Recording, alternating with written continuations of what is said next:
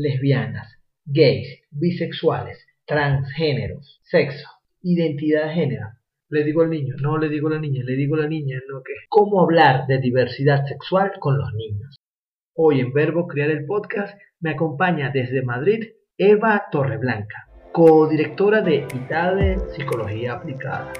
Bienvenidos a Verbo Criar, un espacio dedicado a conjugar lo que somos y hacemos en el desarrollo de nuestros niños.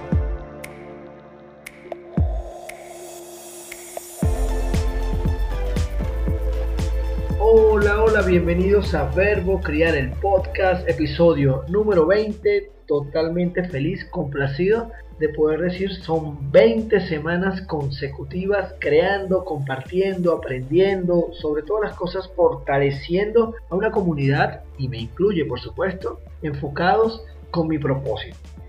Y no es más que apoyarte a ser mejor adulto con tus niños.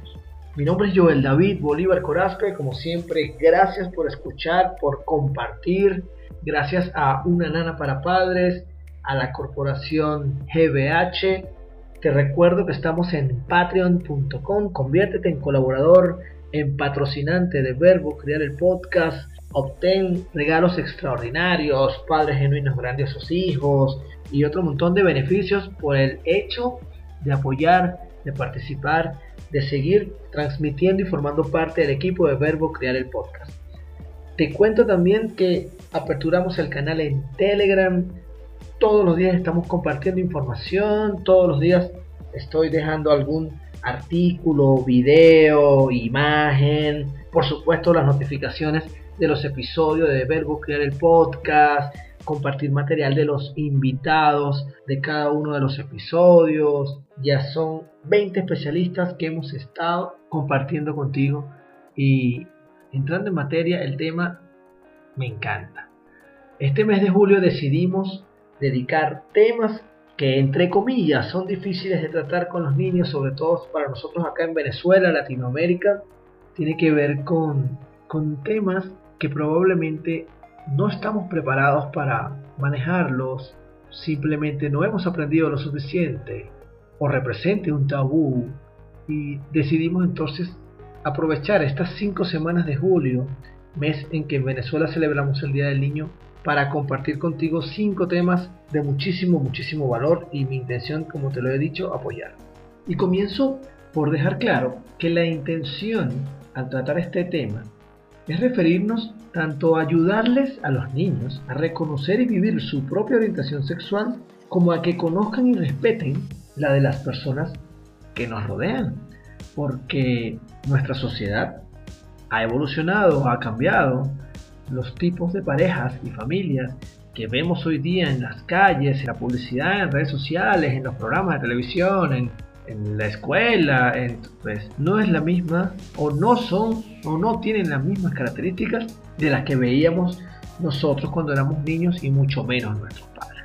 Y aquí comienza ya toda una brecha generacional interesante y que lleva pues una diferencia bien bien difícil para nosotros Digo nosotros porque la diferencia entre mis padres y la de mis niños en relación a cómo vemos las relaciones homosexuales, por ejemplo, es totalmente diferente. Yo precisamente venía una vez en, el metro de Caracas hace un tiempo y recuerdo ver a un par de chicas y a uno de sus lados estaba un señor de la tercera edad y del otro extremo un niño. El señor de la tercera edad venía sumamente incómodo al ver a estas chicas hablando amorosamente. Mientras que el niño que estaba del otro lado, pues ni siquiera miraba, era totalmente normal para él. Por esa brecha generacional y que seguramente tenemos incluso no aceptación de algunos familiares sobre ciertos tipos de relaciones por la diversidad sexual actual, por la orientación sexual o por la vida sexual que eligen las personas, hemos decidido tomar este tema como el primero de julio. Y para ello hemos invitado a una psicóloga que bueno, que para mí es todo un honor contar con ella acá en Verbo Crear el Podcast. Ella es psicóloga sanitaria especializada en terapia para adultos e infancia y adolescencia. Posee un máster en terapia cognitivo-conductual y un máster en terapias contextuales. Eva, bienvenida a Verbo Crear el Podcast. Gracias, gracias, muchísimas gracias por aceptar la invitación, por estar pendiente, por toda tu disposición, tu apertura. Bienvenida a Crear. Hola Joel, muchísimas gracias. El placer desde luego es mío. Muchas gracias por darme la oportunidad de, poder colaborar con vuestro programa, sobre todo teniendo el honor de, de iniciar, inaugurar eh, este mes de julio con un tema pues tan interesante al mismo tiempo que bonito y bueno, espero que pueda ser de gran utilidad para, para todo el mundo al que pueda llegar toda la información o todo el conocimiento que pueda transmitir. Estoy seguro que sí, Eva. Claro que así será. Soy de los que piensan que si yo quiero hablar de un tema con alguien, mostrarlo a mis hijos, a mis niños, pues yo debo conocer primeramente de qué se trata, es decir, saber de lo que voy a hablar. Si voy a hablar de sexualidad, entonces yo debo tener muy claro todo lo relacionado a la sexualidad. Si yo quiero hablar de diversidad sexual con mis niños, pienso que yo debo primeramente comenzar en apoyarles a reconocer su propia orientación sexual. Entonces te pregunto, ¿a qué edad puedo yo comenzar a hablar con los niños acerca de sexualidad? Y de una vez aprovecho y te pregunto, ¿cuál es la edad en la que ellos comienzan a definir su orientación sexual. Efectivamente, Joel, esta es eh, una de las cuestiones que en un inicio más se plantean las familias, ¿no? en cuanto a qué edad comienza ¿no? a, a, iniciarse ¿no? esta identificación ¿no? respecto a lo que sienten. Bueno, realmente hay estudios que van en muchas direcciones, no es algo que esté claramente definido. Hay estudios que hablan desde los nueve años o incluso puede, puede ser antes, ¿no? en alguno de los casos, pero sobre todo es algo que, va a empezar a, coger gran, gran importancia en la pubertad, en esa etapa donde el niño ya adolescente ¿no? empieza realmente a experimentar, a sentir, empieza a ver a través de, bueno, pues de su propia experiencia. Entonces, bueno, quizá es aquí cuando más se pueda plantear o, podamos incluso mm, tener la experiencia de que nuestros hijos puedan empezar a preguntarnos qué es eso que, está pasando, por qué se sienten atraídos a lo mejor por el, sexo opuesto, cómo surge, eh, por, qué, sienten eso, ¿no? es decir, cuando empiezan un poco esas preguntas, pero evidentemente como comentaba esto, esto puede iniciarse mucho antes, ¿no? también va un poco, bueno, pues guiado de un poco de la estimulación, ¿no? de, la cultura, del entorno que también se vaya teniendo y un poco de la madurez cognitiva, emocional del niño, ¿no? de, la persona en sí. Respecto a cuándo podemos empezar a hablar de, esto, eh, realmente no hay una edad concreta. Es verdad que, como comentaba, eh, las preguntas pueden aparecer ya más quizá en, esa etapa ¿no? de, la pubertad, que es quizá cuando están un poquito más preparados a nivel cognitivo y, emocional para empezar a, identificar qué, está pasando, pero efectivamente no hay una edad. ¿no? Eh, nosotros siempre apostamos un poco por esa normalización, por el hecho de, bueno, pues eh, simplemente experiencias a lo mejor que hemos visto en el cole o que ellos pueden ver que a lo mejor un compañero o una compañera suya tiene dos mamás, tiene dos papás, o incluso amigos que podamos tener cercano en nuestro entorno, o, incluso a nivel laboral. ¿no? Es el hecho un poco de, normalizar esas situaciones, pues desde también noticias, televisión, ¿no? o incluso desde bueno, pues los cuentos ¿no? que, que ya, eh, o películas que, que, van apareciendo y que realmente pues, podemos ir explicándoles ya desde ahí, ¿no? al igual que hablamos de familia monoparental, eh, al igual que hablamos de tema de adopción, pues podemos también ¿no? contarles o bueno, transmitirles esa información ¿no? a través de, historias, de cuentos, siempre desde, desde esa normalización. Ok, entonces aquí la invitación es a estar bien alertas, ¿no? A estar bien alertas observando con los comportamientos, con las inquietudes, con lo que expresan, viven y hacen nuestros niños. Y entiendo perfectamente entonces la importancia del desarrollo cognitivo, que no necesariamente para todos se da en la misma edad.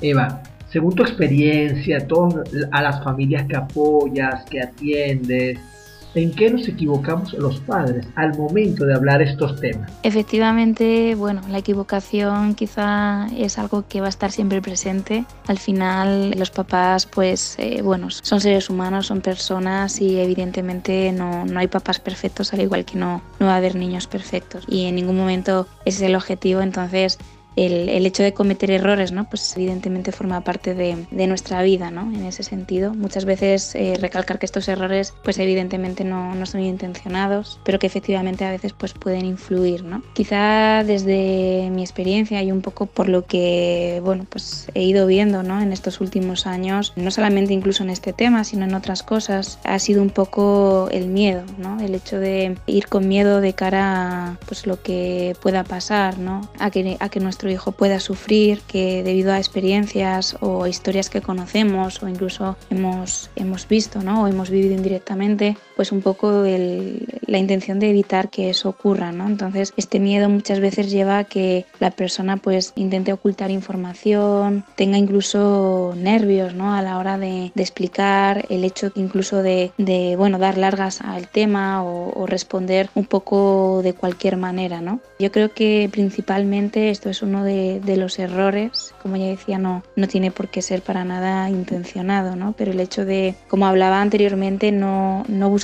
esa normalización, ¿no? No, no hablar de ello como hablamos de, de otros temas, ¿no? Que forman parte de, de nuestra vida, ¿no? Y que son totalmente cotidianos y, y bueno, con, con, lo que convivimos, ¿no? Sino que muchas veces pues intentamos ocultar, intentamos incluso dar información que no es del todo certera y bueno, desde aquí empieza un poco también quizá el hecho de eh, muchas veces pues hacer que quizá el niño no pueda sentirse, si es en su caso que lo está viviendo, no, no, no validado y si es en el caso de que bueno, pues esté preguntando un poco también por, por su entorno, ¿no? Por compañeros o experiencias que, que vive desde cerca, ¿no? El no tener esa, esa información o incluso aprender que esto es algo que pasa muy a menudo, que efectivamente esto es un tabú o, que esto es negativo, ¿no? Y que por ello quizá no, no está bien hablar. Gracias, Eva. Claro, el miedo, el miedo a que pueda suceder lo que yo no acepto o no me gusta que suceda, o que no está bien visto, o que no quiero que me critiquen, o el miedo a que simplemente yo sea juzgado, tanto como el adulto de mis hijos y también que mis hijos sean juzgados el miedo definitivamente se convierte en un gran obstáculo a la hora de comunicarnos. Y eso es lo que va generando el tabú al momento de conversar. Porque ciertamente si hablamos de otras cosas, ¿por qué no conversar? Sobre todo en los momentos en los que hay duda. Como bien lo decías, el hecho de que mi hijo venga y me pregunte algo no significa, ¿sí? Que él quiera hacerlo o probarlo. Hay un deseo de, conocer información, de entender, porque ver algo que él quizás para él no es normal sucede en algunos lugares, sucede con muchas personas y es simplemente aprender. Estamos viendo, como tú lo decías hace un rato, quizás veo una pareja, se da un beso, dos hombres se dan un beso y el niño lo ve y viene y pregunta, papá, ¿por qué esos niños se besaron? Mamá, ese niño porque se viste de niña, ese hombre porque se viste de mujer. A mí me, me ha tocado, papá, ¿es chico o chica? ¿Por qué mi amigo o mi amiga en la escuela tiene dos mamadas? Son preguntas que comienzan a nacer por curiosidad. ¿Cómo podemos entonces nosotros, Eva, manejar, por ejemplo, el tema de la homosexualidad cuando comienzan este tipo de preguntas en casa? Esta pregunta quizá es algo compleja, ¿no? Porque no es fácil explicar la, homosexualidad como tal, ¿no? Pero sí que hay muchos recursos y tenemos mucha información para poder transmitirles precisamente lo, que realmente es importante de todo ello y sobre todo adaptado a, a cada edad, ¿no? No es lo mismo eh, comentárselo eh, a un niño que tiene 5 o 6 años que hablarlo con, con un adolescente, ¿no? Claro. Eh, en este caso, pues como comentaba antes, sobre todo es el normalizar, al igual que hablamos como decía antes, ¿no? de, familias que a lo mejor son monoparentales o incluso hablamos de por qué, ¿no? cuando a lo mejor ellos nos preguntan, ¿no? porque mi, compañero o mi compañera es de China y, sus padres pues son, son occidentales. ¿no? Pues de la misma manera podemos hacerle llegar esta otra información. Para ello hay muchos recursos que muchas veces nos olvidamos, pero que están ahí, que también nos sirven de apoyo y de ayuda. ¿no? Entonces, muy útil poder utilizarlos al mismo tiempo que le explicamos esto que, que ellos nos preguntan. Hay muchísimos cuentos, por ejemplo, hay uno que se llama Mi primer amor, cuenta un poco la historia, bueno, pues entre dos niños, también eh, podemos inventarnos nosotros las historias, los cuentos, incluso podemos dibujarlo, podemos jugar con, muñecos, ¿no? también a través de ese juego, ¿no? Eh, poder transmitirlo, ¿no? O, como decíamos, para los más mayores, ¿no? Pues esas series, ¿no? Esas películas donde empieza a aparecer amor, por ejemplo, entre dos mujeres, entre dos hombres, ¿no? Y el aprovechar también para poder explicarlo desde ahí, ¿no? Siempre, como decía, eh, vamos a ir adaptándolo a cada edad, pero lo más importante es mostrarnos tranquilos, poder tomar ese tiempo de calma, de tranquilidad, no hacerlo de cualquier manera, sino dedicarle un tiempo, porque al final, bueno, es algo que es importante, es algo que, que en un principio lo que nosotros le vayamos a transmitir es lo que se van a ir quedando y que luego van a ir llevando como guía, ¿no? En base a, bueno, a otras experiencias, incluso conocimientos que van a ir adquiriendo, eh, bien porque lo vean, porque otras personas se lo cuenten, ¿no? Entonces es importante dedicarle ese tiempo. Si en algún momento hay algo que no sabemos, que no podemos explicarle, mm, a lo mejor, como bien comentabas al principio, ¿no? uno primero tiene que, que informarse ¿no? para, para luego poder transmitirlo, pues con total normalidad les decimos que no lo sabemos o que en este momento pues no se lo podemos decir, pero que se informará para que en cualquier momento pues se vuelvan otra vez a sentar a reunir y poder resolverle esa duda antes de que empiecen a coger información de fuentes que ya salen fuera de nuestro control. Claro, Eva, aprovechar claramente de todo lo que nos puede apoyar para explicar dependiendo la edad. Yo tengo un niño de 9 años y yo trato de estar lo más pendiente posible acerca del contenido que él consume en internet y en televisión.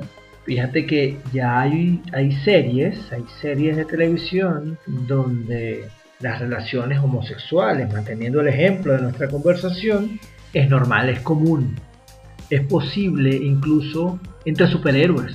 Está, hay un caso, hay una pareja de chicas en los X-Men cuando ves Deadpool está la nueva, la, nueva superheroína de Ciudad Gótica, que es una chica gay y simplemente los niños están entendiendo que la orientación sexual, tu vida sexual, no limita tus poderes, no limita tus capacidades, nada tiene que ver con tus roles, con tu personalidad, con ser quien quieres ser, quien te gusta ser. Sin embargo, como mencioné al inicio, la brecha generacional es increíble. Yo estoy convencido que a lo largo de los años, pues las relaciones, la diversidad sexual ha existido, solo que ahora es mucho más visible. Hay abuelos, por mencionar, hablando de nuestros niños, hay abuelos que simplemente aún no aceptan toda esta visibilidad y quizás prohíben que los niños tengan contactos con ciertas personas que consuman ciertos programas, que vean ciertas series, que se conecten a ver ciertas, porque es que hay en Conquita, o sea, ya la diversidad sexual es una realidad visible en cualquier medio. ¿Qué recomendación tienes para nuestra generación de adultos responsables de crianza que tenemos de un lado a nuestros padres, a los abuelos de nuestros niños y también tenemos a nuestros niños?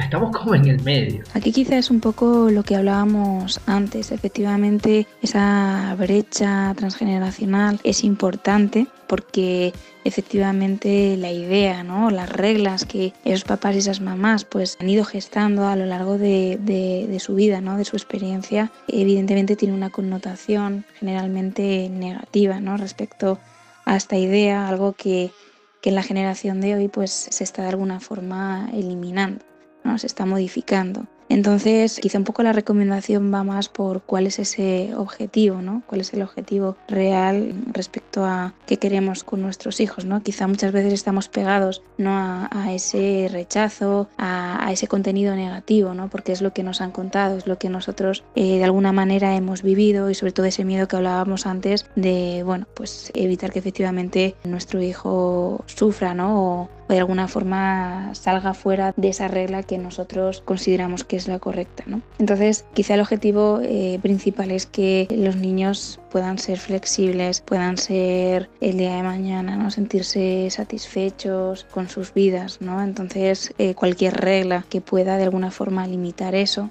va a hacer que ese niño pues quizá se acerque más al sufrimiento. ¿no? Es algo paradójico porque en ese intento de, de imponer esa regla hace que queramos salvarle quizá ¿no? de eso que es lo incorrecto, realmente sea lo que, lo que genere ese problema. ¿no? Bueno, quizá salirnos un poco más ¿no? de, de, esa regla, dar unos pasos atrás, mirar un poco más allá y ver realmente cuál, cuál es el objetivo ¿no? y dónde o de qué manera nuestro hijo pues, puede ser más, más feliz. Esa felicidad que todos queremos para nuestros niños. Imagina por un instante que una familia, los adultos, papá, mamá, notan comportamientos en su niño mostrando una orientación sexual no aceptada por ellos. Entonces comienzan a reprimirlo, a no permitirlo.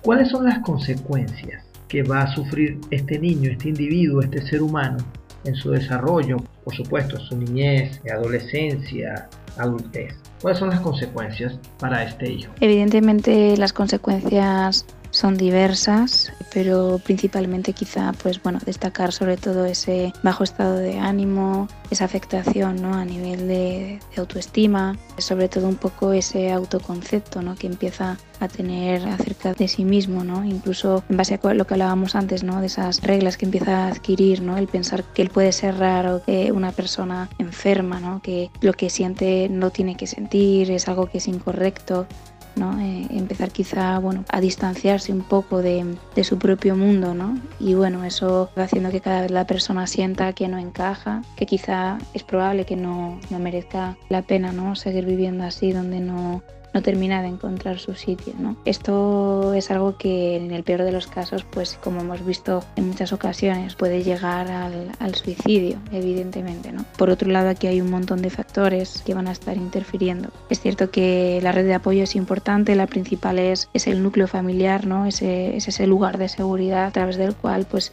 los niños ¿no? empiezan a, moverse. ¿no? Hay ocasiones en las que no tener ese núcleo, pero sí tener otros apoyos, pues bueno, hace que de alguna manera se se, pueda compensar, pero en definitiva pues las, las, consecuencias evidentemente son negativas y bueno, pues tienen un gran impacto en, en, la vida del niño. Siempre impactamos la vida de nuestros hijos. Somos su principal núcleo, como bien lo dices. Vaya lo que puedes sentir cuando no es aceptado, no es entendido dentro de su círculo de seguridad de las personas que más aman el mundo. Eva, y conozco casos de transexualidad infantil, es decir, de niños que manifiestan abiertamente no estar conformes con el sexo al que pertenecen biológicamente. Y aunque esto puede entrar en el ejemplo anterior, en la pregunta anterior, donde menciono pues que los padres no estén de acuerdo en una orientación sexual, aquí quiero separarlo un poco porque ya el niño lo manifiesta, lo hace saber, claro, definido. Escuchar frases como yo soy niño y estoy dentro del cuerpo de una niña. Yo soy una niña que vive dentro del cuerpo de niño. Yo no quiero tener pene, yo no quiero tener vagina. ¿Qué recomendación puedes dejarnos para estas familias que pudiesen vivir este tipo de situaciones? Sí, en este caso estamos hablando de identidad sexual, pero el manejo no es muy diferente al, al de la orientación sexual que comentábamos antes, ¿no? Y lo más importante es sobre todo acompañar, escuchar, intentar entender, ayudar y sobre todo validar ¿no? eso que el niño pueda estar sintiendo, que de por sí eh, a veces es algo complicado ¿no? de manejar para, para, los adultos, pues imaginemos ¿no? también ¿no? Para, para un niño. ¿no? Entonces, en ese caso, ser un poco, bueno, ese apoyo ¿no? para, para él, incluso si en muchas ocasiones vemos que, que no podemos, que, que no sabemos darle salida a esto, que no sabemos de qué manera poder ayudar, pues pedir ayuda profesional o incluso en muchas ocasiones asistir ¿no? a asociaciones en las que, bueno, esto es algo que, que trabajan, que ven desde hace mucho tiempo ¿no? y que pueden dar un poco de, de luz verde ¿no? a, a aquello que, que, para nosotros a veces se nos hace un poco complicado. Pero en definitiva, sobre todo es, es estar ahí. Eh, evidentemente entiendo que esto es algo también complejo para, para los papás, entendiendo también que, como hablábamos antes, ¿no? Eh, en cuanto a muchas veces sus reglas van en oposición ¿no? a, a, este tipo de, situación, bueno, intentar también llevar esa, esa gestión emocional ¿no? por parte de, los adultos. No nos olvidemos que al final los niños en un primer momento pues eh, se gestionan ¿no? a través de, de, nosotros, entonces al final somos ese espejo, ese reflejo y, y eso es importante ¿no? para cualquier tipo de proceso. Gracias Eva. Me permito agregar que el poder del amor siempre nos llevará a tomar decisiones sanas enfocadas tal como lo dices pues, en los objetivos, acuerdos, en el respeto hacia nuestros niños, en la aceptación y el entender que muchísimas veces requerimos solicitar apoyo, requerimos informarnos, conocer, aprender, entender desde nuestro más profundo amor. Déjanos por favor tus redes sociales, por si algún papá, alguna mamá si alguien requiere ponerse en contacto contigo, ¿cómo puede hacerlo? Para cualquier cuestión o cualquier información nos eh, podéis encontrar en www.itadepsicología.com. Disculpa, itade con doble D. O bien escribir al correo electrónico secretaría.itadepsicología.com o encontrarnos en las redes sociales tanto en Facebook como en Instagram a nombre de Itade Psicología. Genial, Eva. Muchísimas gracias una vez más. Ha sido un enorme placer compartir contigo en este episodio de Verbo Crear el Podcast. Muchísimas gracias. El placer de nuevo es mío. Espero que haya servido de gran ayuda. Y nada, espero que podamos volver a, a vernos pronto. Espero que así sea también, Eva. Y a ti que estás escuchando el episodio, gracias por llegar al final. Definitivamente nuestros niños, nuestros hijos, siempre a lo largo de su vida van a sentir atracción por personas que, bueno, pues que admiren, que, que le fascinen ciertas formas, maneras de ser, quizás porque tu niña desee, tenga un deseo incontrolable de reunirse con su maestra de danza, de baile, de escuela. Eso no quiere decir que tu niña vaya a ser lesbiana. Si tu niño quiere estar con unos amigos, hay momentos donde nosotros los adultos podemos encontrarnos con ciertas dudas por ciertos comportamientos. Sin embargo, ni siquiera ellos mismos tienen claros las razones por las cuales desean estar más tiempo con personas de un sexo de otro, sin importar. Cuando doy el ejemplo, no quiero que suene a que lo quiero mal poner, sino que simplemente son situaciones que me llegan constantemente en sesiones privadas. Los niños a lo largo de su desarrollo van conociéndose, aprendiendo y de nuestra parte está en definitiva hacerles saber a nuestros pequeños que cuentan con nosotros ante cualquier conflicto, sea cual sea su naturaleza. Si se trata de sexualidad, se trata de intereses sexuales, pues es tan valioso como cualquier otra duda o cualquier otro conflicto. Esa es la invitación que te dejo el día de hoy. Gracias como siempre a una nona para padres, a la corporación GBH. Recuerda visitar construyetuexito.com. Esto fue una producción de mi socio en la web. Recuerda, estamos en patreon.com slash Joel D. Bolívar C. Conviértete en colaborador patrocinante. Ven, únete al equipo. Y ya tenemos el canal en Telegram donde siempre estaremos compartiendo información de los invitados, temas de interés, por supuesto notificaciones de Verbo Criar el podcast. Chao. Esto fue Verbo Criar, el podcast del coach para padres Joel David Bolívar Corazpi.